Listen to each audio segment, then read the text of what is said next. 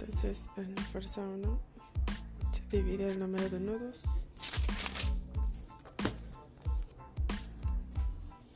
Y ajá.